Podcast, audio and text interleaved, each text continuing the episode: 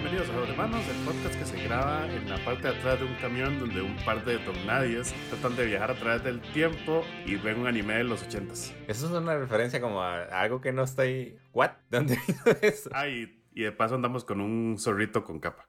Ah, es una combinación de todas nuestras realidades alternas. Ah, yes, yes. Yo como, vamos a hablar de Regreso al Futuro 4. ¿qué es como era?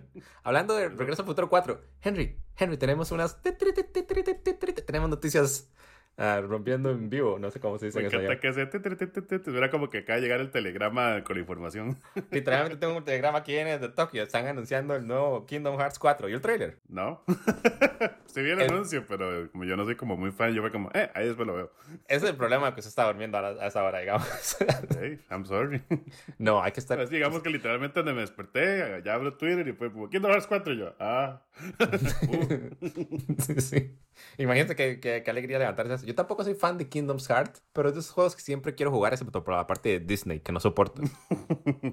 A mí nunca me gustó Ya. Mickey ni nada de eso. Me gusta, me gusta un show de Mickey. Y después de eso no me gusta nada. sí, siento que eso es como un, un entry level ahí ocupa para jugar esos juegos. Es como, como me gusta el juego, pero odio la mitad del juego.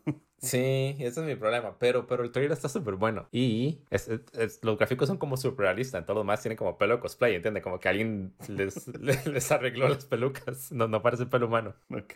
Ajá, y siento que hay que comentarlo, porque si no sabrá cuándo vamos a tener noticias en vivo. Ajá, Sí, digamos, ¿es, es ya o esperar unos 10 años? sí. Esta es la reacción en vivo de Henry con un anuncio de Kingdom Hearts. Relación en vivo. Ah. Ah, ok, me voy a volver a dormir. A mí sí me gustó un montón el trailer. Pero es eso, digamos, el trailer casi no tiene nada de los personajes hasta el puro final de Disney. Ah. Entonces, como la parte de Sora y todo el, como el drama de Kingdom Hearts, es como, yes, more of that shit, please. Directo en las venas. El problema es que es una jeringa de marca Mickey Mouse. Sí. Yo siempre de Kingdom Hearts nada más oigo como las críticas de, de que la madre nunca tiene importancia en la trama. Es eh, Katie. Ah, sí. Como que siempre es como, no, este es el juego de la madre. ¿no? En fin, salió y estoy muy emocionada por un juego que no voy a jugar. y que no estoy completamente desconocida de la trama. Es. Antes de que saliera el 3, intenté jugar el 1 y el 2. Ujú. Y ahí terminó mi intención de jugar el 3, digamos.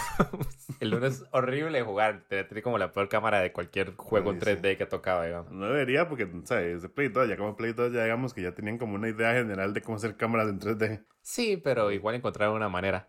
Um, so this is Square Enix that no no saben cómo darse por vencidos en esas partes. Sí, Um, Square es un hit and miss el- últimamente, digamos. Y sí, después ya para el segundo estaba como, no terminé el primero, entonces siento que no entiendo la historia, aun cuando son como bastante independientes los juegos. Obviamente no es como Final Fantasy, que es como la misma serie, pero distintos juegos. Sí, exacto. Pero, sabes, para lo que es la trama, no es como que usted ocupe saber qué está pasando.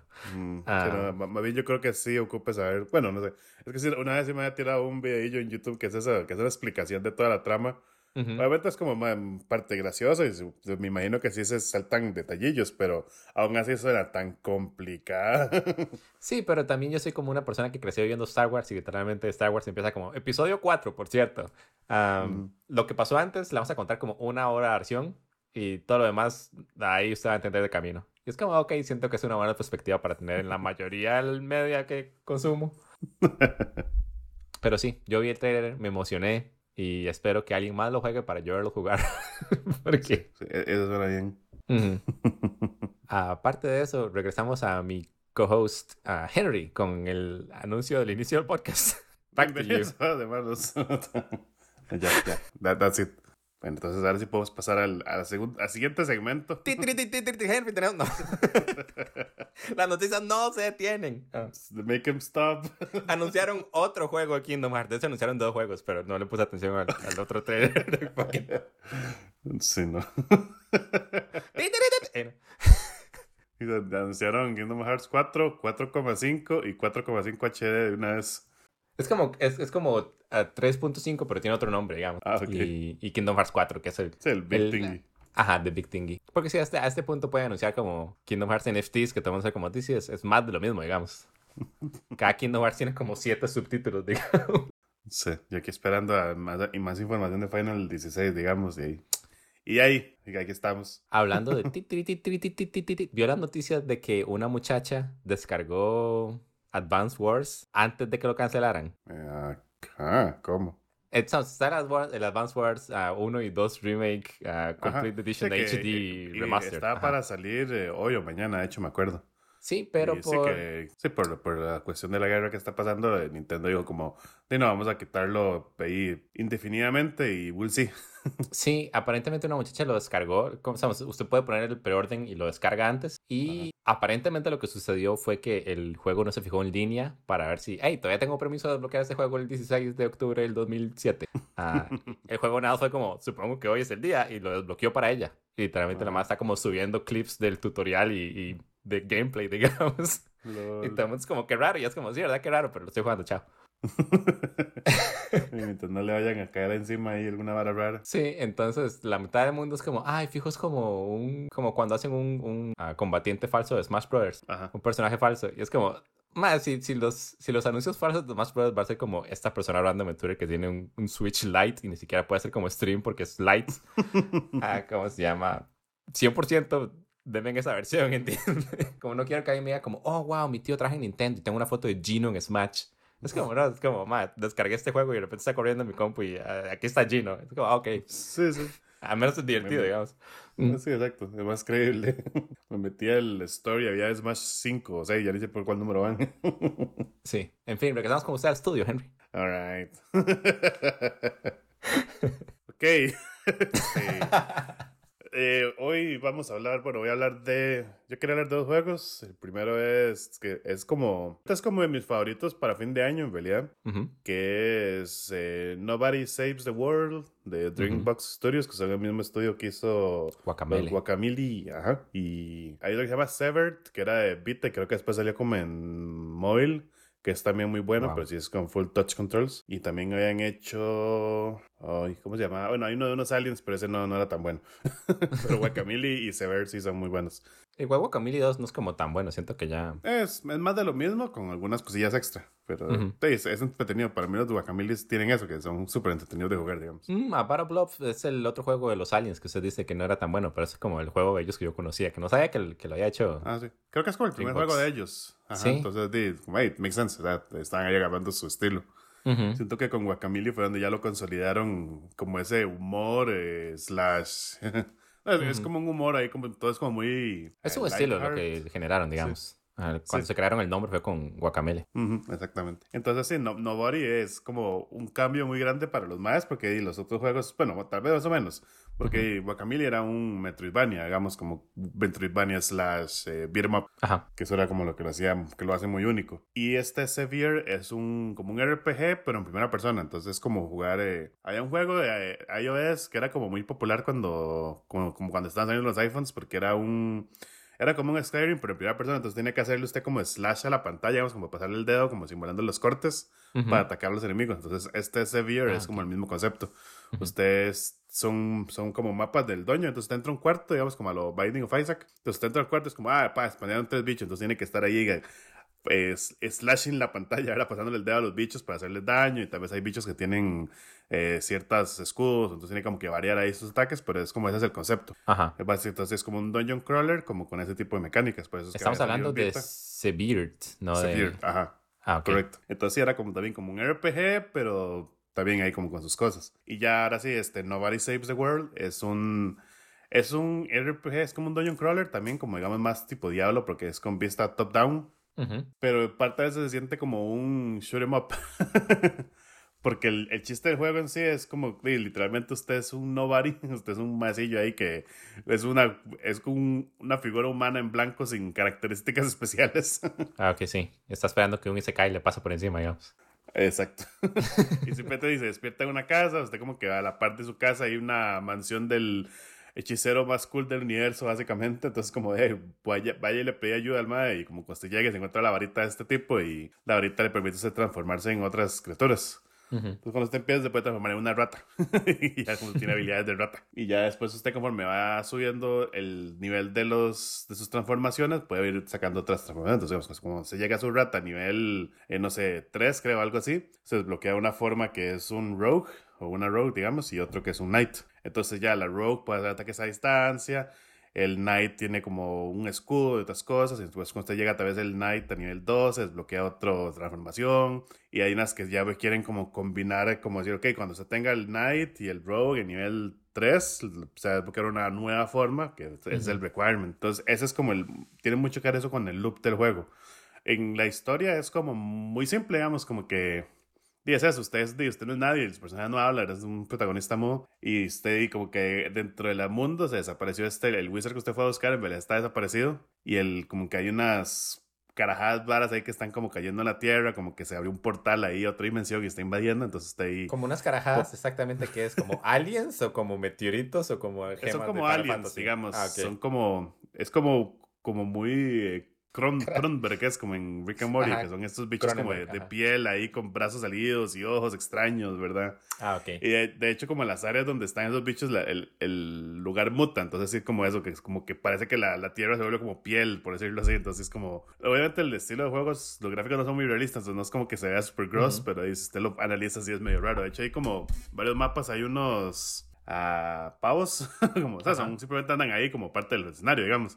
Y en estas áreas está el pavo así como con tres ojos y con ahí cola de lagartija, cosas así. ¿Y estilo gráfico cómo es? Porque no sé por qué me suena como 13 Sentinels. Eh, no, no, bueno, sí, sí se siente como dibujado a mano, pero es con un estilo muy cartoonish. No ah, es así tan detallado. Ah, bueno, sí, porque es del, de Dreambox después de todo. Sí, es Dreambox. Entonces, sí, como, igual como con Guacamole, es un todo siempre es un estilo así muy cartoonish. Y sí, digamos, lo, lo que a mí me encantó mucho de ese juego es eso, que el, sea, la, historia es, la historia le da a usted lo suficiente como para engancharlo, que es así como que, ah, ok, como va a salir este portal, entonces tiene que ir a estos dos extremos del mapa para recuperar ahí la gema para abrirlo. Entonces dice, ahí sí tengo un propósito, ¿verdad? Pero conforme usted va avanzando, usted se encuentra un montón de dungeons que son opcionales, entonces usted siempre los dungeons, ahí como en la puerta, usted le va a decir como, ok, ese es el nivel recomendado y cada dungeon siempre tiene como hay un modificador, entonces digamos, hay dungeons donde usted le dicen como, los enemigos lo pueden envenenar más fácil o los enemigos son inmunes a ciertos ataques, así. Entonces, como que eso, eso lo fuerza a usted a estar variando sus transformaciones. Porque, él, por ejemplo, como decía usted, la, la, Rogue es una arquera, entonces usted tiene ataques a distancia. Los ataques a distancia tienen tipo slashing, digámoslo de esa forma. Ajá.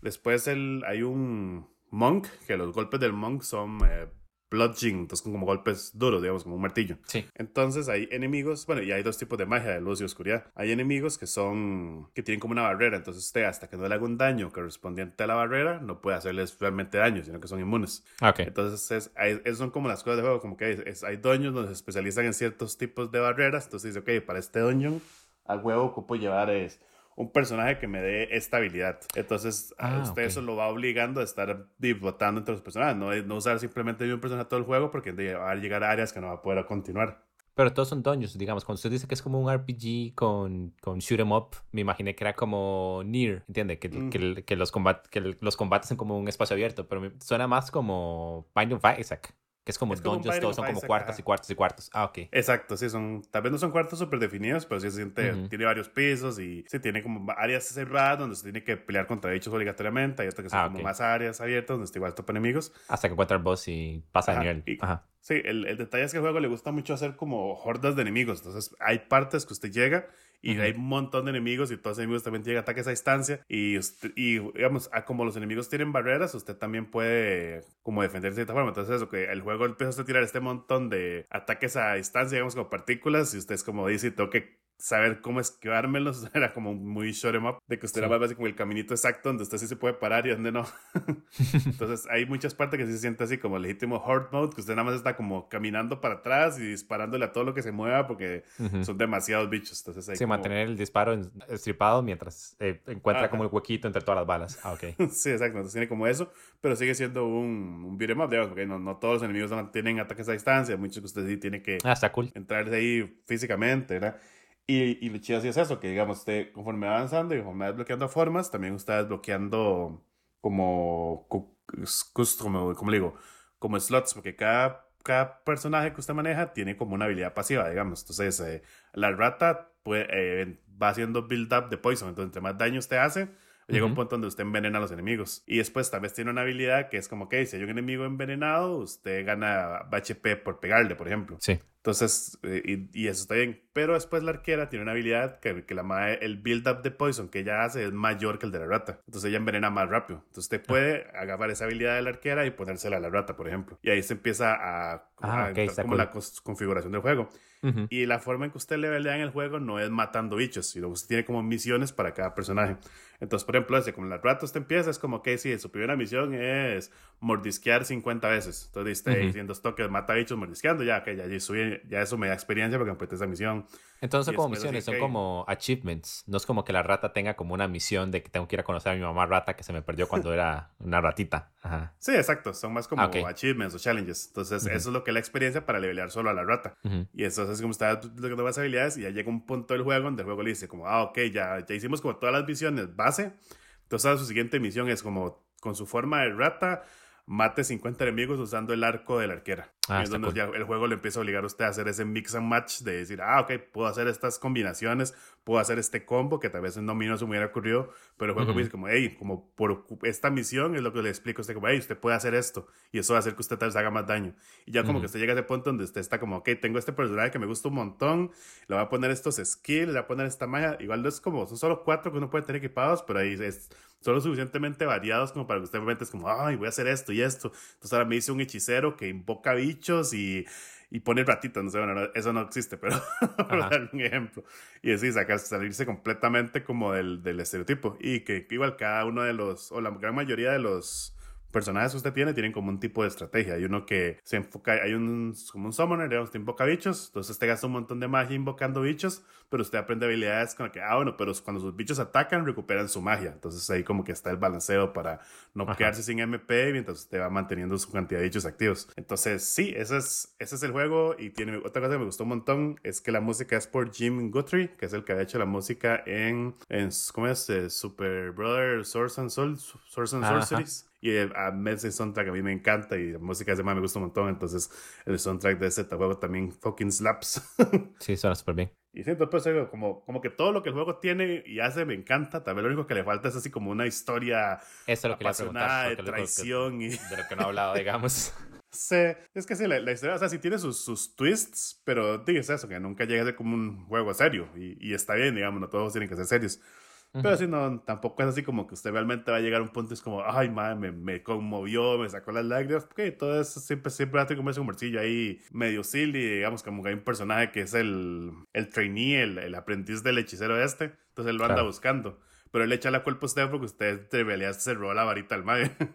Entonces como que es ese quote unquote rival, pero siempre le pasan cosas malas. Entonces como hey, ese típico humor, ¿verdad? De, de, ah, estamos burlándonos de este madre porque es un juegavivo, cosas así. Entonces sí es como, es vacilón, pero sí, siempre todo es siempre es muy, un tono muy light, siempre como mucho humor. Entonces es como un juego que usted se, usted siente y juega y, y pasa divertido. No es un juego que tampoco le va a cambiar a usted la vida del, del, por la historia. Pero digamos, como todo lo que es el gameplay es súper adictivo porque todo está hecho para maximizar es eso, como digo, usted se entra a un dungeon y como por las como el, los requerimientos del dungeon lo obliga usted a jugar de cierta forma, entonces usted siempre está como cambiando, entonces como usted siempre está cambiando de personaje, siempre está cambiando habilidades para ya levelearlos o para completar otras misiones, entonces usted siempre está haciendo algo diferente y entonces, o sea, siempre se siente distinto como el estilo de juego, entonces eso es lo que hace que el juego lo usted súper enganchado, nunca llega a ser como, ok, otro dungeon, nada más voy a ir con mi arquera matando toda la distancia y ya, o sea, no, o sea, el Ujú. juego, el, el- o sea, probablemente usted pueda, pero el juego está demasiado bien hecho como ese, el carrot on a stick, digamos, como que el juego siempre es como, hey, pero haga esto y le damos, le damos puntos imaginarios, ¿verdad? Le damos Sí, y aparte- experiencia.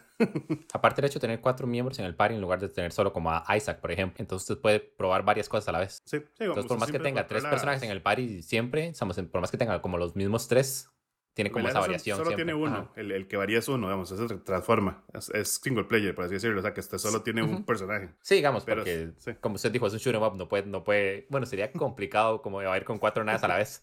Sí. Ah. Pero digamos, usted, como esa, es- es- esas cuatro slots al mismo tiempo, entonces usted puede decir como, ah, sí, estos son los tres que me gustan y el cuatro puede hacer lo que quiera, digamos. O con el cuatro va a estar como haciendo las misiones que me piden. A diferencia de esa, que si usted tiene que hacer algo, usted solo tiene un personaje y está como clavado con eso, digamos. No, digamos, creo que eso me expliqué mal. eh, no es que usted tiene cuatro personajes, sino que tiene como cuatro opciones que usted puede como configurarle las habilidades pasivas de un personaje. Entonces siempre tiene un personaje, pero usted cambia la forma de ese personaje. Entonces usted, como usted siempre controla un personaje, pues usted puede decir, ok, voy a hacer un wizard en esta pantalla, en media pantalla no, voy a cambiarme de vuelta a hacer la rata, voy a cambiarme a hacer la arquera. Entonces siempre puede estar como cambiando el build on the fly. Más que Ah, todo, ok, pero usted pero- siempre solo tiene un personaje en juego. Ah, no, no es como que tiene un personaje que cambia formas en medio de combate. No es como que estripa Y y se hace un wizard y estripa X se hace una rata. No, usted tiene, que, tiene como un Ah. radial, entonces ahí cambia el personaje, pero cada personaje, digamos, usted lo puede configurar con cuatro habilidades que usted quiera. Dice eso. Sí entendí, tranquilo, entonces. Ok. sí, pero lo que estoy diciendo, digamos, si tiene cuatro personajes, tiene cuatro opciones como de experimentar, ¿entiende? sí, sí, eso sí. Ajá. Entonces, sí, exactamente. Sí, es, eh, como dices en, Isaac, usted, usted creó el build, pero es ese build, ¿verdad? Ajá. Ah, digamos que lo- lo- le puede hacer ligeras variaciones, pero es jugársela. Cambio, aquí Ujú. usted puede cambiarlo completamente en cualquier momento a lo que usted quiera o lo que le funcione. Que obviamente le va a pasar uno que usted es como, ah, tengo este build perfecto y se metió en un lugar y todos los bichos en protección a todo lo que usted hace. Es como, fuck. pero no, nada más dice, ahora el menú cambia y tente de nuevo, ¿verdad? No pasa nada. Ujú, Suena divertido. Sí, es más que todo. Siento que es como, como lo pondría en una categoría similar al Rocket League, de que es un juego que es simplemente divertido y me da un pepino si la historia existe o no, digamos. Todo el Ujú. resto es demasiado bueno.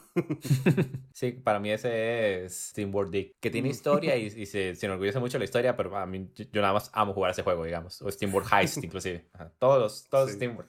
Give me Sí. more. De hecho, de esos tengo el pendiente nada más, el- creo que fue el último, el de Gilgamesh, de Hand of Gilgamesh. Ajá. Que sé que tiene como trading card game mechanics, pero si no, no lo he jugado todavía. He querido, he, estado cerca de, de comprarlo, pero es como, no, no gasté plata, termine sus juegos primero. Ahí está esperando por usted. Sí. Pero sí, o sea, a mí me pasa igual, yo amo todos esos juegos, estoy seguro que se me va a encantar porque es como de sus robotcitos medievales y con cartas, o sea, como que, que no, todo eso me gusta. That's Nobody Saves the World. Mima, back to you. Barry excepto Henry. Sí, y mi nombre es Mima. Hola. Yo por mi lado estaba jugando solo juegos viejos. Estaba jugando con una amiga que se llama Cynthia en stream. Jugamos Euro Truck Simulator 2 porque este es un juego que parte de mi historia, parte de mi niñez. Ah, en- de alguna manera creo que tal vez mi tía me regaló como un CD de un juego que se llamaba 16 Wheels of Steel o 18 Ok. o algún número de, de ruedas de metal. Ujú. Ah, y es, es un juego de donde usted es un caminero y va, va, va a un lado y va al otro y hace mandados. Pero Euro Truck Simulator 2, en, como en algún momento desde el que lo jugué la vez pasada, sacó una versión online que se llama un convoy. No. Entonces usted puede jugar con una persona más y va y fue muy divertido. Eso fue lo que jugué con Cinta en stream, y, pero es como la versión vanilla del juego. Entonces usted tiene la versión base del juego, usted puede hacer un convoy, juega con amigos en línea y ni siquiera tiene que estar como... Literalmente no entiendo el punto de tener un convoy, porque usted ni siquiera tiene, ocupa tener como la misma misión. Nada más hace más fácil es como escoger la misma misión, porque si usted escoge, no sé, entregar juguetes de Frankfurt a París, entonces yo nada me lo doy como asumiendo que yo tengo el mismo nivel que usted, le puedo dar como escoger el mismo trabajo. E inclusive si usted no tiene como el mismo nivel, a veces el juego es como, di, este trabajo está abierto de tal manera que usted puede escoger ese trabajo, la compañía le da un camión, usted va a entregar el coso a París, pero una vez que hace esa entrega, usted se regresa donde está su camión que usted, del cual usted es dueño, ¿entiende? Ujú. Entonces la manda de nuevo a Frankfurt. Ah. Sí, lo cual como que echa a perder el convoy. Pero de ahí no la arreglamos, fue muy divertido. Por otro lado, lo que jugué fue un multiplayer de ah, Euro Truck Simulator 2. Ah, es para Euro Truck Simulator 2 y para American Truck Simulator, que es de la misma compañía. Es el, es el mismo juego, Me pero con distintos mapas. sí. Ajá. Ah, que se llama Truckers MP. Y es súper divertido. Es súper estresante en realidad, porque por ejemplo yo empecé en una noche, era una noche nublada, um, y lo primero que juego fue- me dijo fue, si no enciende las luces en 15 segundos lo quiqueamos, sacamos del juego. Entonces tuve que encontrar rápidamente como si parto los botones hasta que se encendieran algunas luces. Y en, ese, en esa versión del juego todos los camiones son jugadores en vivo. Y hay horas en las que hay 2.000 jugadores en el, en el servidor y hay horas en las que hay 400. Lo menos que yo he visto son 400 personas jugando al mismo tiempo. Ok. Ajá, entonces usted ve nos por allá presa. se hace- eso es lo bueno, se hacen presas, pero sabes, el juego normal tiene presas alrededor de ciudades y cosas por el estilo. Este juego hace, sabes, la versión multijugador hace presas como realísticas, ¿entiende? Ujú. Que es como si tal vez en, en la entrada de una gran ciudad usted espera ver presas. Usted no espera 16 camiones que están todos pegados porque al frente hay un camión que chocó con otro camión y no quieren volver a chocar con alguien más porque, ¿entiende? Como que es problema en la vida real. Sí. Obviamente no es problema real porque siento que no hay como... No es como jugar EVE Online o no es como jugar Space Citizen o cualquiera de estos juegos. donde hay como un Reddit y la gente tiene como facciones y actitud y le van a hackear la compu porque usted me robó un camión de tu juguete, ¿sabes? Fuck it. Hay un chat a lo mucho, pero, pero sean como muchas interacciones divertidas de esa manera. Jugar Euro Truck Simulator 2 es una cosa que llevo como una vez cada dos años. Ah, y, y, siempre es chile, ¿entiendes? Divertido. Y encuentro un montón de glitches que la gente es como, madre, ¿no? Yo nunca he glitchado. Es como es que usted no conduce como yo conduzco. uh, como infamemente siempre salgo volando de alguna manera. Jugar, jugar en línea es, es como, es, estaba en medio, hay como un camino largo. No me pregunte el nombre de los lugares porque el, el Euro Truck Simulator son como estas ciudades en medio de Europa. Y aparte en el mapa aparecen con el nombre local. Entonces en lugar de decir París, dice París. Ah, Entiende, como el, todas las ciudades de Escandinavia vienen con nombres escandinavos que no puedo pronunciar. Pero estaba yendo como mi camino hacia el, el, el, túnel de la Mancha, entre Francia y el Reino Unido. Ajá. Y, y, era como esto súper, súper oscuro. Y no sabía ni un solo carro, ni un solo camión por el cielo. Ah, por cierto, en, en Truckers MP usted también puede escoger un carro. No sé cómo se hace, pero he visto gente en carros. Ok, qué lo que era. Sí, yo ocupo saber. Uber Eats en carro. De hecho, creo que no, no es como para hacer deliveries, es más como... Ah, ok. Por digamos que me quiero encontrar, ajá, digamos que me quiero encontrar con un amigo en otra parte y no quiero como llevar un carro. Es un camión es más rápido que un carro. Ah, ok, ok. Tengo esa teoría, pero no, no he encontrado cómo se hace. No, no, no, no he trabaseado esa parte. Me imagino que no es nada difícil. Entonces está como esta parte era súper oscuro y no podía ver nada. Tenía luces súper encendidas, pero aún así no podía ver ni shit. Ah, y de repente sonó como en mi casa sonó como a los 50 kilómetros. Me imagino que es como estar en la niebla en medio del océano. Ah, y sonó como, como un pito, un camionero como fa, fa. Y vuelvo a ver como alrededor mío y no veo nada. Esto vuelve a sonar fa, fa. No más fuerte ni más débil, pero ya lo pude como encontrar entre la niebla y tenía como las luces altas. Tenía como esa sirena en la parte de atrás, como la luz anaranjada. Y entonces frené y eventualmente el camión llegó y el camión iba como a 5 metros por segundo. Porque no se podía ni set, pero el madre tenía más respeto por la mercancía que llevaba que yo. Ok. Y entonces ahí íbamos los dos como un, un, pequeño convoy improvisado y después llegó como una tercera persona y una cuarta persona y después como que ya teníamos más luces y entonces, sabes, yo andaba como, el, era la tercera entre, el, entre los cuatro camiones uh -huh. y entonces como que ya, yo ya podía ver dónde andaba, nada más como teniendo en cuenta dónde estaba el otro camión. Ajá. Uh, y así hasta que llegamos al Canal de la Mancha y después de, nadie sabe, el, el Canal de la Mancha es como un, una teletransportación de un mapa de Europa al mapa del Reino Unido. Ah, ok. Entonces se transporta y después ahí hay cuatro camiones y está todo soleado. Entonces, fucking, nos olvidamos de todos. Pero como esa interacción que nada surgió como, ma, yo no puedo ver nada, usted no puede ver nada y no... Usted puede chatear, pero nadie se pone a chatear mientras está conduciendo, por obvias razones. sí, porque uno no conduce y chatea. Ajá. Fue como el silent agreement de, ok, sí, somos... Esto, dos personas desconocidas es mejor que nada, digamos. Mm. Y por más infama de, ah, me va, me va a asesinar en medio del en medio de la noche un camionero. Es como, obviamente esto no pasa en el juego. Y fue como muy divertido. Entonces, no, claramente que no. Uh -huh. Yo creo que eso pasa a veces hasta en la vida real, como, bueno, cuando anda como en calles muy oscuras. Uh -huh. Que es como, hey, yo por lo menos yo la parte de atrás de este carro y yo lo sigo y donde llegue yo llego. sí, exacto. Ah, um, yo no conduzco, pero aquí en Costa Rica yendo de San José a Pérez Celedón, en ese bus en el medio de la noche, siempre pasa eso muy a menudo, digamos. Sí, bravo que de repente usted nada siente como que de repente hay tres, cuatro buses en fila y usted no sabe cómo llegó ahí. Hasta que llegan ocho espíritus, me imagino. sí, eso una vez me pasó con Can, de hecho, que íbamos para allá en, de noche, iba manejando. Uh -huh. Y sí, como él, él sí conoce bien esa ruta, es así como yo no sé cómo hacía para manejar, porque literalmente era tan denso el, la, la, niebla que sí. yo siento que usted no veía como más allá de un metro, dos metros de usted. Y él iba sí. manejando bien. O sea, tenía muy rápido, pero es como, shit, sí, yo, no podría, me daría miedo. Fijo, si, fijo pago el carro y me brillo y, y, lloro, no sé. Sí, mi papá durante una época era gerente del Hotel del Sur, que es como un hotel en Pérez Celedón. Uh -huh. Y varias veces le pasó que piedras le caían como en el carro de él y llegaba a la casa con el, con el parabrisas roto. O era como, ah, sí, por cierto, me voy a quedar como seis horas en esta presa porque hubo una avalancha y hay un carro, hay camión enterrado así como al frente mío. Ah, uh, sí. Entonces. Sí, a mí eso una vez me pasó, no, no, no entré en una avalancha, pero uh -huh. me acuerdo que estaba yo como esperando a salir del bus en, en la central en San Isidro. Uh -huh. Y sí, fue como, es que pasó algo ahí, entonces se llevaron la calle, la policía, y así como, habían como, no sé, estaba como yo que iba a salir en bus de tres y media y estaba como el bus de las dos y media que no había salido por eso mismo y como el bus de la una y media que no había salido. Sí. Y hasta que la policía levantara es como, es que solo hay una ruta. O sea, o sea como que si hay una segunda posible ruta, pero es como de Ajá. cinco horas, como lo que tengo entendido, versus las tres horas que uno dura normalmente. Entonces, como... Y no hay garantía que no se vaya a cerrar. Ajá.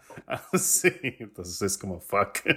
la vida de camionero es difícil. Sí, entonces es de esas cosas que a mí me gustan un montón como los juegos multiplayer y me la paso hablando de juegos multiplayer en el podcast. Um, pero no tenemos nada que ganar con esa interacción en, en el Truckers, Truckers MP. Sí, sí. Ah, es nada más como algo... A él, si no la va a matar, no le va a caer un, un camión encima, digamos, ni nada extraño. Digamos, yo no tenía que esperar por él como por la primera persona que, que me encontré. Y después cuando nosotros alcanzamos a la tercera persona, y esa persona tampoco tiene que esperar por nosotros, ¿entiendes?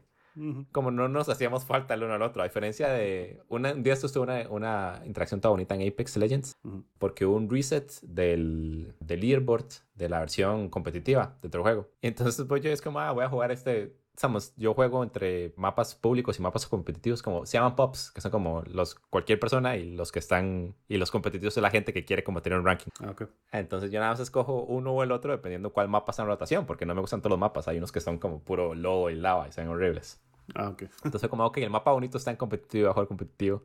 Y literalmente caemos y fueron como dos headshots y estaba en el suelo. Y es como, mae, holy shit, me reviven. Voy, agarro armadura nueva, agarro un casco morado que es como los de los más altos que hay. Ah, inmediatamente, pa, tres headshots, estoy en el suelo. Es como, holy shit, y pongo el, pongo, pongo el chat, ¿qué ranking es este server? Y los dos me contestan. Uno, uno era Diamond, que es como muy alto, y el otro era Predator, que para ser Predator usted tiene que ser como de los top 7500 personas en el mundo, 750, un número así, ¿entiendes? Y yo fue como, oh, ok, yo soy Silver. Yo soy literalmente como el, primer, el segundo ranking. Es como Bronze, Silver, Gold, Platinum, Diamond y Predator, digamos. Y entonces los demás fue como, ok, vamos a como a slow down. Y después de eso, en el chat no volvimos a decir nada. Pero era como el entendimiento que los más eran como, esta, esta, esta pelea la ganamos. Pero me voy a esperar a que Mima llegue. Y yo siempre juego con Loba, con Loba, que es como los personajes más rápidos que hay. Pero no es como un rusher.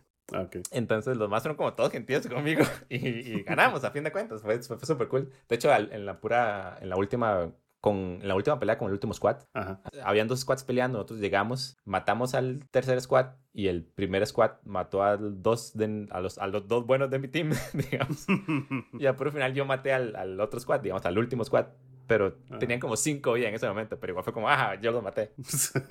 Pero entiendes, siento que no se hubieran como detenido por mí Sí, pudieron haber seguido jugando ellos. si solos, fueran camioneros, ¿entienden? Como en ese Ah, caso es como, ma, yo tengo un mejor camión que usted, yo puedo ir como a mil kilómetros por hora, chao, bye. Sí. Ah, pero estos camioneros son como todos, literalmente yo, yo tengo como un camión que tiene como 460 caballos de fuerza, no sé, tiene como, hay como un ranking de poder que sale al lado del camión. Yo compré un camión específico porque decía 420, pero después le hice un upgrade sin darme cuenta, entonces decía 460 ahora. Y, y todos los demás eran como 1000, 1200, 2000. como los más podían irse a cualquier velocidad. Pero no, ahí andamos como todos eh, haciéndonos, entrepiernándonos en el frío. y, y, ajá, y- y es cool, digamos, porque ya le digo, en Apex usted, como todas las acciones buenas que tiene, se las hace como con un motivo ulterior de que yo también quiero ganar. Ujú. Esta gente es como más, yo sé que todos ustedes pueden ir, ustedes no van a chocar, yo soy la única persona que va aquí como arrastrando la pared como... Entonces sí, fue, fue muy cool y fue una estupidez, ¿no? porque Sí, a fin de cuentas es el otro eso Simulator. es- siento que es eso, como, como que Journey es como, ah, es que en este juego la gente interactúa sin poder hablar. Es como, ya, Ujú. Eurotruck Truck says hi, ¿verdad? Que en realidad en muchos juegos siempre se ha dado eso, pero tal vez no es como, como no es el propósito, simplemente son como más cosas que a veces pasan. Sí, Entonces es como siempre chistoso saber que, digamos, como que tal vez eso, que uno tiene como esta idea súper negativa muchas veces de juegos en línea por, sí, porque hay muchas rotten apples, como dicen. sí. Pero no, en realidad siempre hay mucha gente chill que se, se va a poner a hacer tonto con, con uno, digamos, si no le da la oportunidad. Sí, legit. Ah, esa fue mi experiencia con el Truck Simulator 2. Literalmente lo reinstalé nada más porque siempre quería jugarlo, pero después de eso estaba jugando como así 8 horas por semana. Y si digamos que usted, que usted piensa como, ah, ma, lo tengo instalado como... A veces lo veo como en la librería de Steam, es como, ah, lo vas a instalar. Eh, no tengo nada que hacer, la verdad, ahorita. Vamos a dar una Y- Y vueltita. son como dos horas al día, así como una hora y media ahí, cuando, no sé, estoy esperando que se descongele un pollo. Lentamente se está convirtiendo como uno de mis dailies. Está cool. Usted, por otro lado, está jugando un, un juego que tiene nada en común con... Nada. Nada en común con Dragon Quest 11 Echoes of a Elusive Age S Definitive Edition, exclusive for Nintendo Switch. Sí, correcto, porque yo estaba jugando Record of Lodoss War, Elite in Wonder Labyrinth. Como amo los juegos con, con, con nombres largos, digamos. Wow, cómo me costó escribir ese fucking nombre. porque ¿Sabe, ¿Sabe qué hace súper gracioso de ese juego? Del nombre en específico. que todo. Un amigo lo estaba, lo estaba jugando en stream hace no sé como cuando salió. Ajá. y fue como, man, what the fuck con este nombre. Y entonces varias personas empezaron a jugar. Y de hecho, como tres o cuatro. Lo, he visto como gameplays enteros como tres o cuatro veces. Lo gracioso es que siempre llegaba gente al chat y ponía como, wow, yo amo Records of Lost, War, Wonder Leveling, como el nombre entero. Porque yo amo el anime. Uh, Record of Lost, War, bla, bla, bla, bla, bla, basada en la novela, bla, bla, bla, bla. y los manos se dan cuenta que están diciendo como todo este palabrerío y es como, no tenemos ni idea de qué está pasando. Sí, cochinan bañada los japoneses de poner nombres largos a todo, digamos. Sí, pero aún cuando he visto como cuatro veces el, el, el, gameplay, y ya le digo, es como un meme entre mis amigos y por eso no tengo ni idea qué pasa, como de qué trata el juego.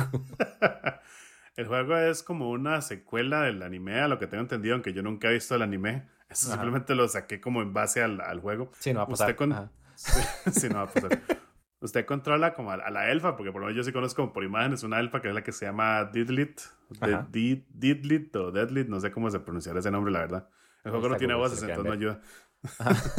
y sí, como que la, la, madre se despierta como en este lugar extraño y empieza a explorar y, y como que se topa el doncito, el, el, el, love interest, ¿verdad? Es como, no, espérame, y el se va caminando ahí al solo, ¿verdad? Típico. Y sí, como que usted, está explorando, como que el, chiste en sí del juego es como que usted está atrapada en como en una otra dimensión y usted se topa como a gente que usted conocía en, en, la, en, su, en el mundo real, pero sí, como que básicamente usted está como atrapada en otra dimensión o como, o sea, como que lo que le gusta entender al principio es como que parece que es como un sueño o algo similar y como que, como que una criatura la jaló a este sueño, digamos. Y entonces Dios tiene que figure it out qué está pasando y tratar de escapar. Y al mismo tiempo hay una, una bruja o una hechicera, no sé, creo que más como hechicera, que como que la madre tiene ahí un plan ahí macabro.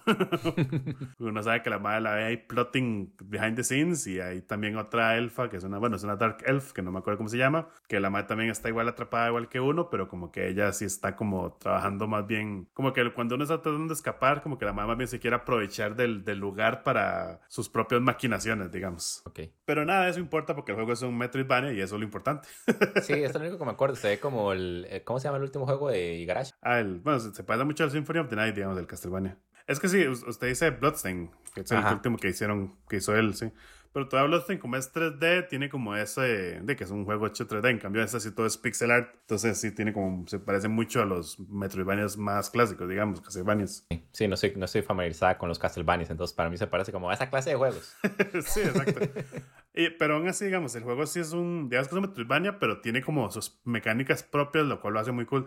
De hecho, el juego tiene una mecánica de un juego súper viejo de los que hicieron Returnal. Uh, House Marquee. House Marquee, ajá. Pues en Marquee hace como 20 millones de años, porque esos más, yo siento que yo los conocí por eh, Superstar 2 Delta, Superstar 2, que es este juego de navecita super cool, que fue como que sacaron con muchas versiones, pero tienen un montón de juegos, es increíble.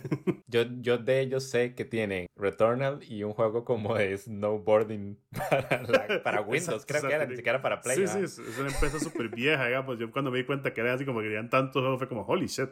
Lo más, habían hecho un juego en Play 3 y creo que para Xbox 360 que se llamaba Outlast. Que el, juego era como un tipo Outland, sí.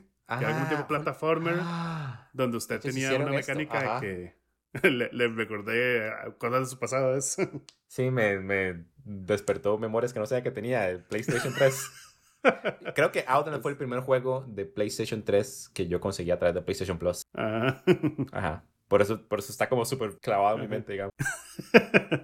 Pero sí, Outland, para los que no saben, que no me sorprendería, porque es un juego bastante viejillo ya. El, el, chiste es que es un plataformer 2D, pero usted tiene como. Pues se puede cambiar como entre dos colores, digamos. Se puede ser o anaranjado o azul. Y entonces hay partes del mapa que hacen daño y corresponden a esos colores. Entonces, si, si hay como un rayo de láser azul, usted transforma en azul, no le hace daño. Pero si usted está en anaranjado, el rayo azul sí le va a hacer daño. Entonces el chiste del juego es que usted tiene que estar cambiando entre esos dos colores para prevenir daño y poder atravesar los hazards del mapa. Didlit, perdón, Record of Lost War Didlit in Wonder Labyrinth. yes. Tiene una mecánica similar. Usted, en, pues, aparte que es un Metroidvania 2D, usted tiene como su ataque sencillo con espada, usted consigue diferentes armas, que las armas tienen diferentes patrones de ataque, digamos, diferentes rango. Por ejemplo, una espada grande va a tener más distancia, digamos, una broadsword, no broadsword, no, un greatsword. Tienen, va a tener más rango, va a ser más lenta, probablemente va a tener un ataque más de, como que arquea sobre su cabeza, digamos versus una rapier que va a hacer un ataque estocada en línea recta, que va a tener menos, menos área de ataque, pero va a ser más rápida. Entonces te puede como más golpes en el mismo momento. Entonces, eso es como unas cosas para para que usted se ajuste a su estilo de juego como lo que usted prefiere. Aparte de eso, usted tiene, consigue hechizos, entonces también puede tener como un hechizo que va a gastar parte de su área de magia. Y eh, la parte esta que es como lo, lo, que mencionaba con este juego, que usted tiene, como usted anda siempre con dos espíritus elementales, entonces usted puede embed esos ataques con uno o el otro. Entonces, cuando usted tiene igual aquí el espíritu de fuego, usted va a hacer inmune a ataques de fuego. Si usted tiene el espíritu de viento, es inmune a ataques de viento.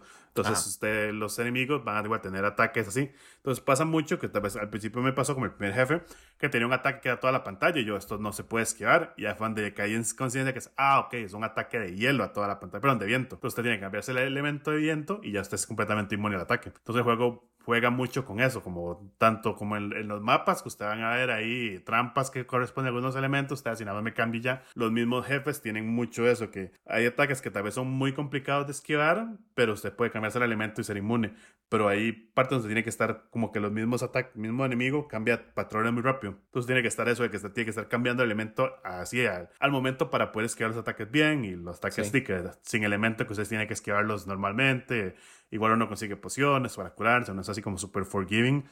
sí, no es, no es nada problema. Sí, como que el juego es, el juego es difícil porque, digamos, como que si hay enemigos que tienen patrones muy complicados, pero usted puede conseguir pociones. Entonces, digamos que por ahí es donde usted, digamos, si usted lo encuentra muy difícil, siempre se puede tragar un montón de pociones y terminar de matar al bicho, ¿verdad?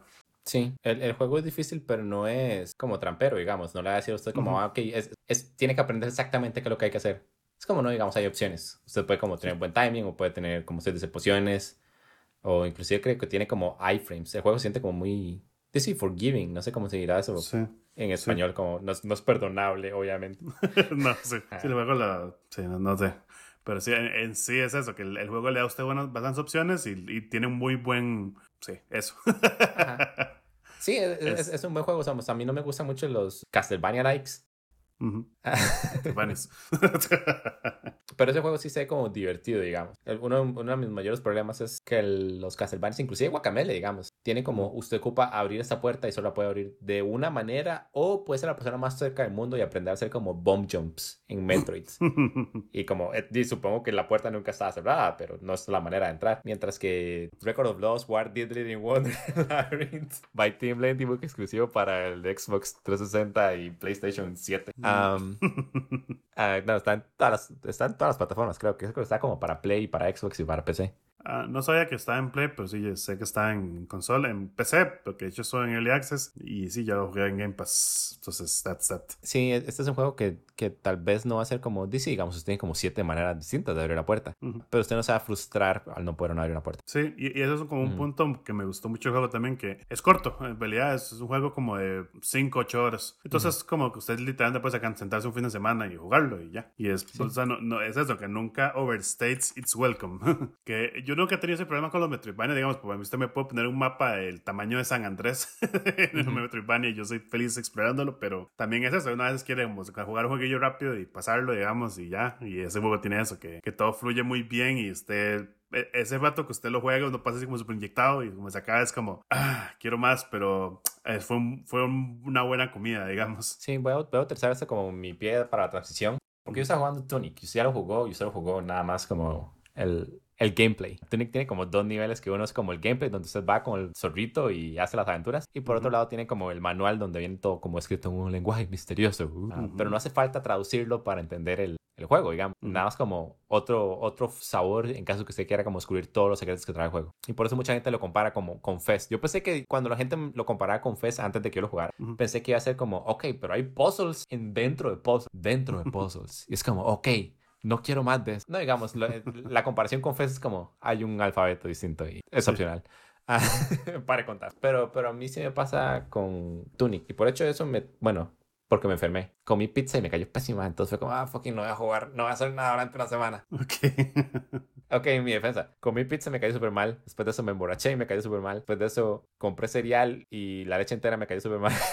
y ya pasó una semana. Fue como una serie de eventos desafortunados basados en que Tunic se sintió muy como esa frustración que yo digo siento con los, con los Mestruivania, que es como, ok, veo que hay una puerta y sé que la puerta está ahí y sé cómo llegarle, pero el juego no me deja pensar, no me deja abrir la puerta nada más porque arbitrariamente decidió que ocupaba como una llave que no me hace falta, ¿entiende? Como si puedo destruir paredes, nada más déjenme destruir esa pared claramente es destruible antes de, no sé, encontrar como una alfombra para poner al frente de la pared para recoger esos escombros por algún motivo. Entonces llegué como a este, a este punto de Tunic que es como, ya sé que es lo que tengo que hacer, pero el juego no me deja hacerlo. Entonces lo voy a hacer de la manera difícil, que es que me voy a traducir todo el alfabeto. No. voy a escribir este, literalmente tengo una, como un hack, como un botch llaman, donde las letras de Tunic tienen 16 segmentos y las puedo escribir con el teclado. Pero eso no me está ayudando nada a la traducción, nada más hice como un side quest de 8 horas para poder escribir en un texto que no entiendo, para poder transcribirlo de la imagen a la compu, digamos. Pero sí, digamos, aparte de esto es un juego divertido. Siento que usted ya lo completó, imagino que quiere hablar del juego, como la parte de gameplay, pero yo estoy todavía como muy temprano en el juego. Siento que estoy como tal vez 25% dentro del juego. Entonces tal vez dejamos como para un episodio especial una vez que ya... Porque yo fijo voy a regresar a este juego. A, sí, sí, no, tengo ningún problema. De hecho, el, ese es el detalle, que Tonic es un juego que, que, que recomiendo mucho, pero sí, como cuando uno quiere hablarlo, es como, que quiero hablar de, de, muchas cosas que probablemente sean spoilers. Entonces, exacto, no, no es algo que si usted no lo ha terminado y quiere darle más chance, mejor lo hablamos después. Sí, Igual, los audio escuchas pueden, jueguen Tonic y después vuelven para que hablemos. Sí, nos mandan preguntas o lo que quieran. Fanarts de Tonic. Mandan a nosotros en lugar del developer. También siento que Tunic probablemente va a ser mi juego del año, nada más por eso, digamos, porque por un lado yo podría como jugarlo y completarlo en That's It, como por la naturaleza de estos. Por ejemplo, usted puede jugar Zelda Link to the Past, que es como la referencia directa que todo el mundo hace el Tunic, sin leer nada del texto, ¿entiende? Como usted nada más va y golpea todas las paredes hasta que algo se abre y después hace esa misión y después sigue golpeando paredes hasta que algo se abre.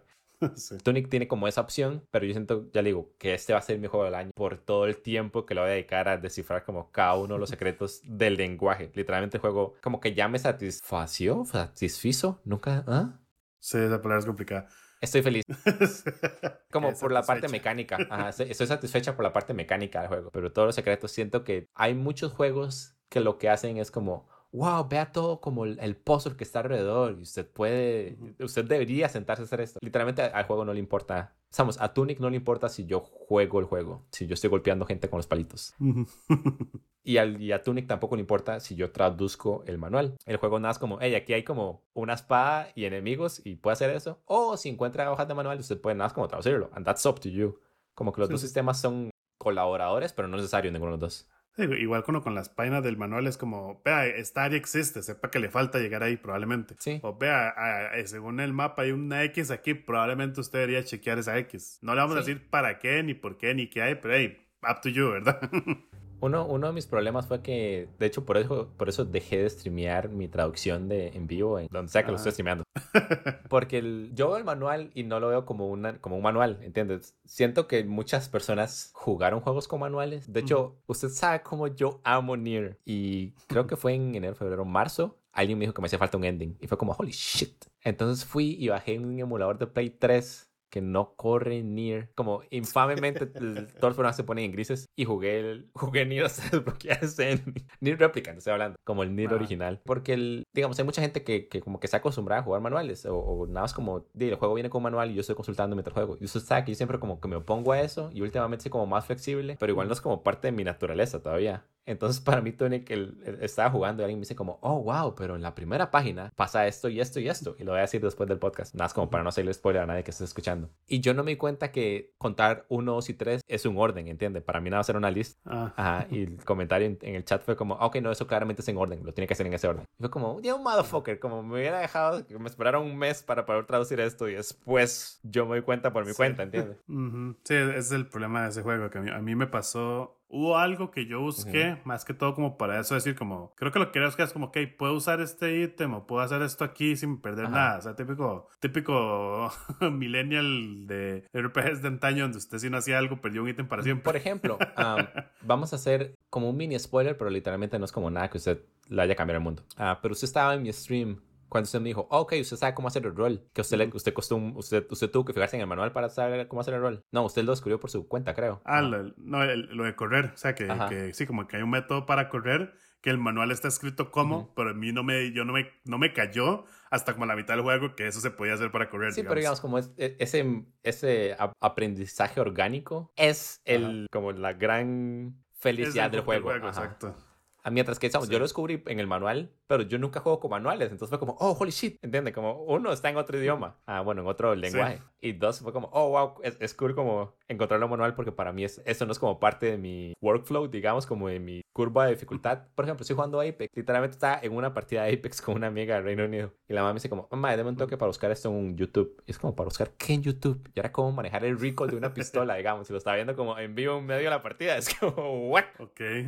y la gente juega así, Tunic. Entonces, siento, siento que es como... Sí, siento que le mata el chiste del juego. Sí, pero también siento que es como un cambio de paradigma de mi parte, digamos. Como de repente es como, mamá, tengo un manual y tal vez como lo voy a consultar mientras juego. Es como suficientemente como mind-boggling para mí, que es como nunca he hecho esto. Entonces... Sí, yo no, no tampoco, porque los juegos que tienen manuales como en ese estilo, obviamente eran Super Nintendo. y yo en mi vida tenía un juego Super Nintendo original. Ah, pero yo tampoco lo veo distinto a buscar un manual como en GameFAQs. ¿Entiendes? Como la gente me dice, como, ah, que yo hago mi maxing de, de, esto. Y es como, yo no tengo ni idea qué clase de Pokémon es Pikachu. Sí, sí y eso es otro. Yo cuando he hecho eso, hago eso en un juego, buscar guías, usualmente es eso. Es como, o estoy pegado y realmente no sé qué hacer, o como que ya terminé el juego, ya estoy como en el endgame. Es como, ok, quiero maximizar X cosa antes de tratar de pelear contra el bicho final, por ejemplo. No pero es eso, que ya usted a ese punto, ya usted el juego le explicó las mecánicas, ya sea orgánicamente o a través de los manuales in-game, o sea, el tutorial en juego. Sí, no. no como que, no un, no un archivo externo donde usted encuentre la información, ¿verdad? Es distinto. Sí, yo, yo, soy una persona como muy terca en eso, inclusive yo sé que me hace falta al menos un ending de Chrono Trigger. Uh, este juego salió hace 27 años. Y yo como, no, no la voy a buscar porque todos los endings de Chrono Trigger o los encuentro yo como mientras juego o como orgánicamente sale una conversación igual que el de Nier, que repente un amigo es como, ah, sí, pero en este ending, ¿qué pasa esto? Y es como, ah, ah.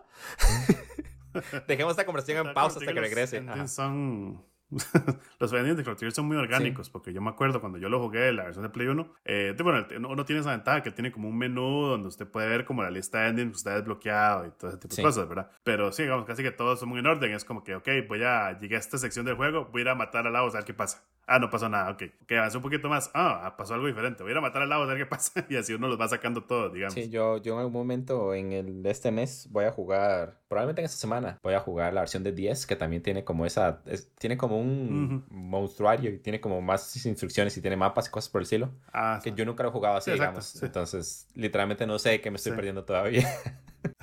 sí, exacto. Y sí, y en ese juego solamente es más fácil porque sí, creo que la, versión de DS eh, agarró eso de la versión de Play 1 y le, la mejoró, digamos, solamente, le metió más cosillas. No, porque la versión de Play es primero. Ah, bueno, yo estaba viendo un, un video en YouTube que dice como, ¿cuál la mejor versión de Chrono Trigger? Que salió hace cuatro días, de hecho, fue como súper tópico. Ah, sí, y decía que era como, ok, eso es un downgrade de la versión de DS. Ah, bueno, pero That's stupid, digamos. Bueno, de, acuerdo es un downgrade porque es una versión más vieja. De acuerdo al video, la versión de DS salió antes porque la comparan como en orden cronológico. Entonces, de acuerdo al video. Es imposible, cuando, pero el, Play 1 salió antes que el DS. I don't fucking know, ¿entiendes? Yo lo estoy diciendo, de acuerdo al video. Está mamando. sí, ya está mamando, like, mándemelo, quiero cagármelo al mal.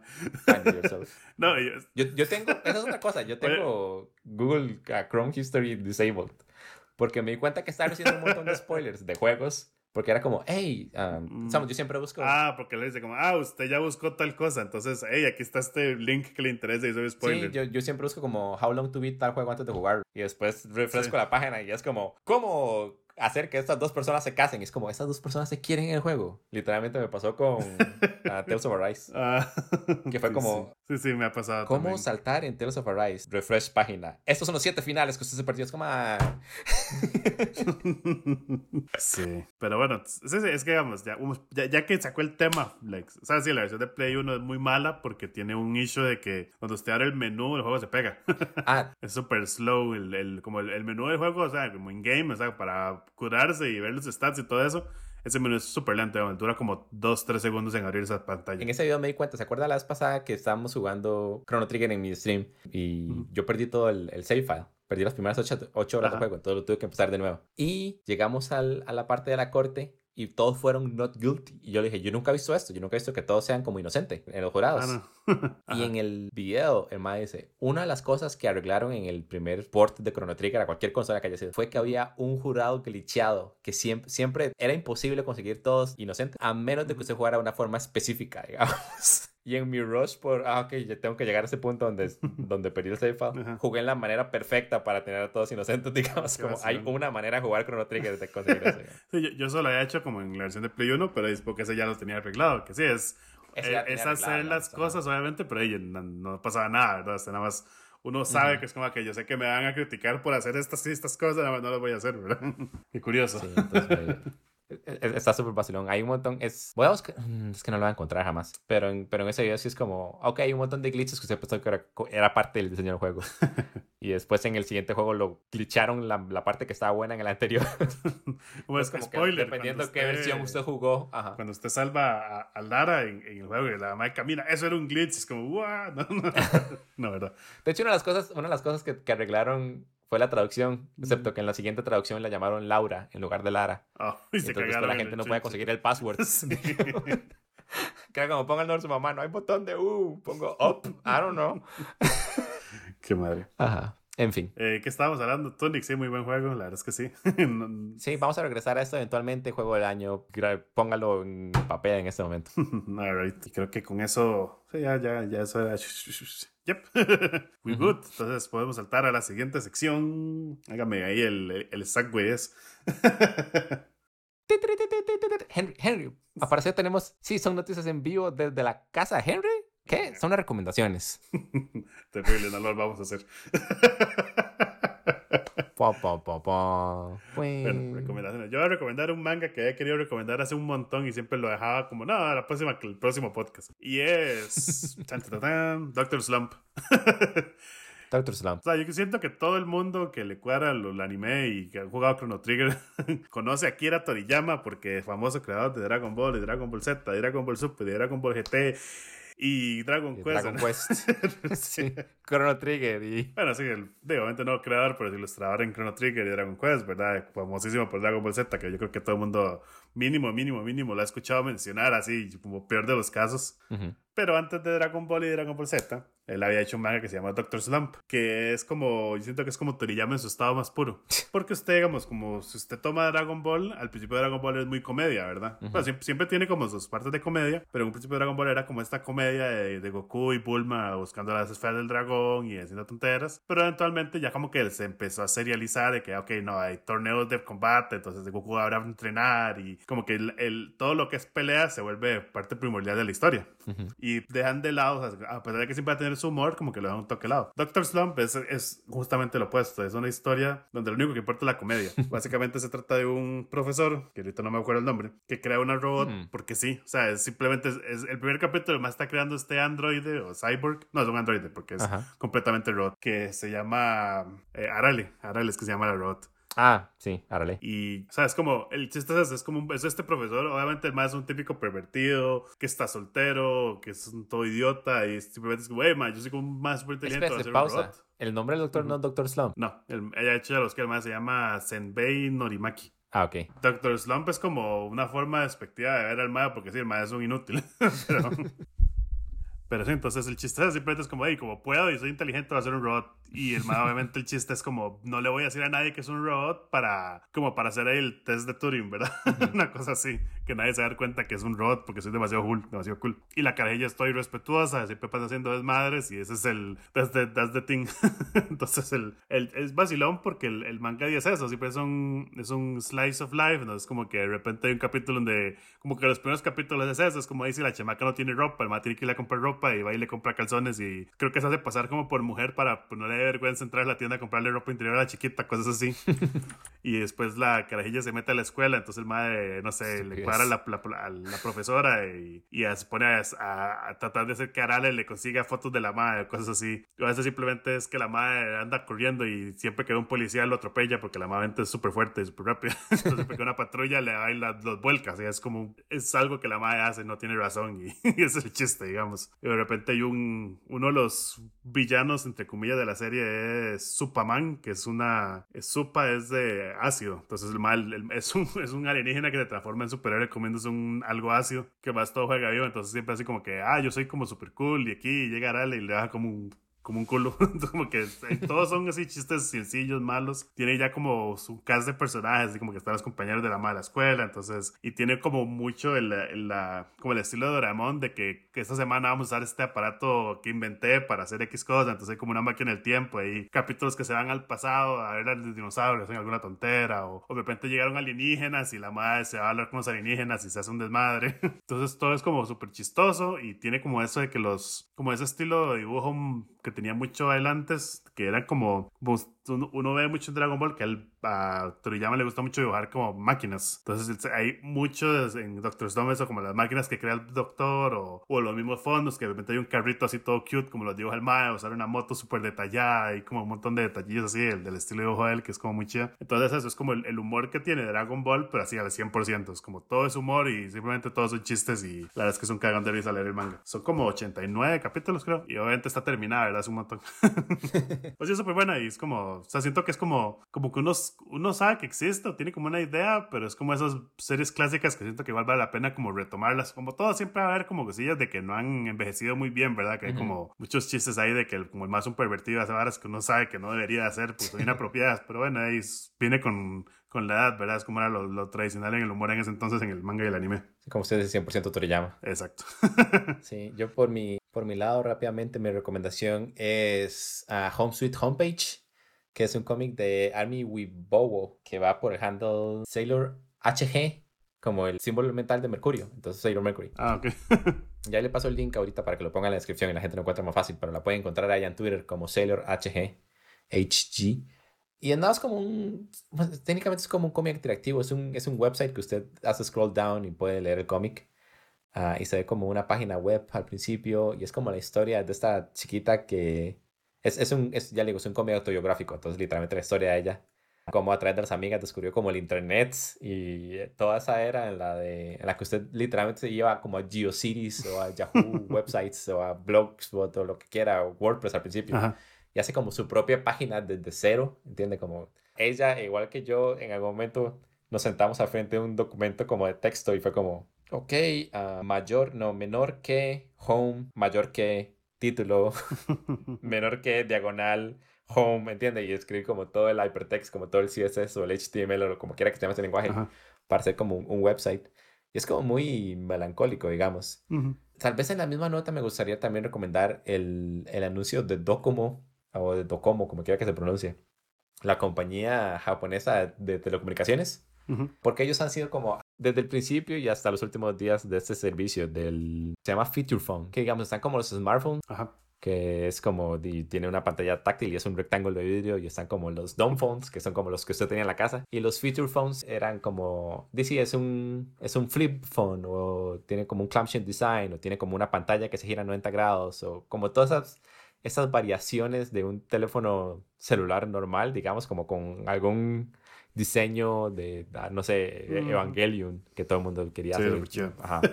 O tal vez como hay un, ah, se me olvida el nombre, pero a nadie le va a importar. Hay un, hay un diseño que a mí me encanta porque tiene como las teclas angulares y, y cada tecla es de un tono distinto de rojo. Se ve como tan bonito. Pero a fin de cuentas, la semana pasada anunciaron que para el 2020 va a ser la cancelación total de servicio. Y sacaron mm. como este video súper melancólico de toda esta época donde la gente tenía charms colgando y diseños como decora y cases. No sé si usted se acuerda alguna vez alguien con un case hecho con silicón frío, digamos, como con silicón de blanco de pared. Se lo pone literalmente en una manga de, de repostería y hace como suspiros falsos y después le pone galletitas de plástico. Ah. Sí, de verdad que aquí he visto como, tal vez alguna vez, pero sí, yo, yo he notado que eso en Japón sí era como muy grande, como todo eso, todo eso el decor así de, agarrar sus devices y customizarlos completamente para usted. Siento que sí, no, no. Yo lo hice como dos veces, pero siempre tuve como amigas que lo hacían. Creo que todavía tengo amigas que probablemente lo venden como en Etsy. Y es vacilón porque viéndose me di cuenta que aun cuando como mi geek con mis amigos, como nuestro gimmick siempre ha sido como juegos de mesa y juegos de cartas y videojuegos. Yo nunca tuve como un Game Boy hasta que decidí comprarme un Game Boy cuando tenía como 25 años y, y ya estaba malo cuando llegó. yo nunca fui como de tener consolas ni de videojuegos. Para mí siempre fue como más de tener teléfonos y no fue como el propio que usted va y, ¿sabes? No es como cuando usted compra un GameCube, que es como, mamá, va a comprar un GameCube y va a jugar es como sucede que tiene un teléfono, ¿entiende? Como algo en su vida hace que le digan como, hey, compre su celular o tenga su primer celular. Y he tenido como un montón de celulares y, ese video literalmente me, me despedazó en lágrimas. Y aparte estaba enferma toda la semana, entonces como, vamos a escuchar esta canción 15 veces. Entonces sí, digamos, ese uh, Home Sweet Homepage y ese video tiene como esa misma vibra de... Sí, muy early internet. Cambio de milenio. Ajá. Y sí, esa es mi recomendación. Melancholic to the End. Si no habían de hecho, sí, pásame los links. Bueno, el link del. Bueno, pásame los links. Sí, Ambos links. Sí, sí, sí. Ahí los pongo en la descripción en el podcast. Okidoki. Sí, de hecho, eso del, que menciona lo del decora de los, como los celulares. En, en uno de los Danganronpas, de hecho, hay una, la, hay la madre que es la Ultimate Fashion eh, Student o algo así. La madre del celular lo tiene lleno de chinchillas. y las uñas, creo también. Entonces, sí, es como, siento que es una muy japonesa, rajado. Entonces, ahí sí, definitivamente es el final de una hora. Siento que el resto del mundo fue como, eh. sí, siento, sí, es de esas cosas que todo, el resto del mundo es como, eh, como todo el mundo está feliz con. Um, sí, los smartphones todos iguales. Internet 2.0, digamos. Ajá. Y literalmente ese video me lo pasó una amiga en, en, un, en un Discord. y yo fue como, ma, yo pienso como en este diseño de teléfono en específico todo el tiempo. Eh, ya le digo, el que le digo que me gusta. Y ella fue como, ma, sí, yo, literalmente me arrepiento todos los días de que eso no haya pasado. Sí. de que esa era no, no ha llegado aquí como tan fuerte como fue en otros lugares, digamos. Porque aquí fue como, di, llegan esos teléfonos y llegan, o los que son como top of the line, como el Motorola Razer, o un montón como de teléfonos que hasta el día de hoy siguen sacando teléfonos 2G. Mientras que no hubo como el, el spam de modelos de clam. Literalmente. habían como teléfonos Fanta, ¿entiendes? Como cualquier, cualquier persona puede sacar como un feature phone y ponerle la marca. Entonces, sí, fue como todas esas memorias que, que no sabíamos que teníamos. sí, bueno. Entonces, con eso hemos llegado al final del capítulo. Como siempre, eh... muchas gracias por escucharnos. Y a mí me pueden encontrar Twitter, Twitch, como Ana Gensere. Me pueden encontrar en todas partes como Mima Suites. Exacto, vaya, veis debajo de su cama, ahí está. Ahí estoy. Hola. y bueno, soy Mima. ok, creo que something went wrong. Esa no es Mima, no le hagan caso. ¿A, cuál de los dos le disparo? Diga algo que solo Mima podría decir. Hmm. no sé, me disparo los dos. No, no, yo, no sabría que es algo que solo yo podría decir ya. bueno, el podcast, como siempre, de juegosdemanos.com, ahí pueden encontrar los links a las redes sociales y los episodios anteriores. Nos vamos. Muchas gracias y hasta la próxima. Chao.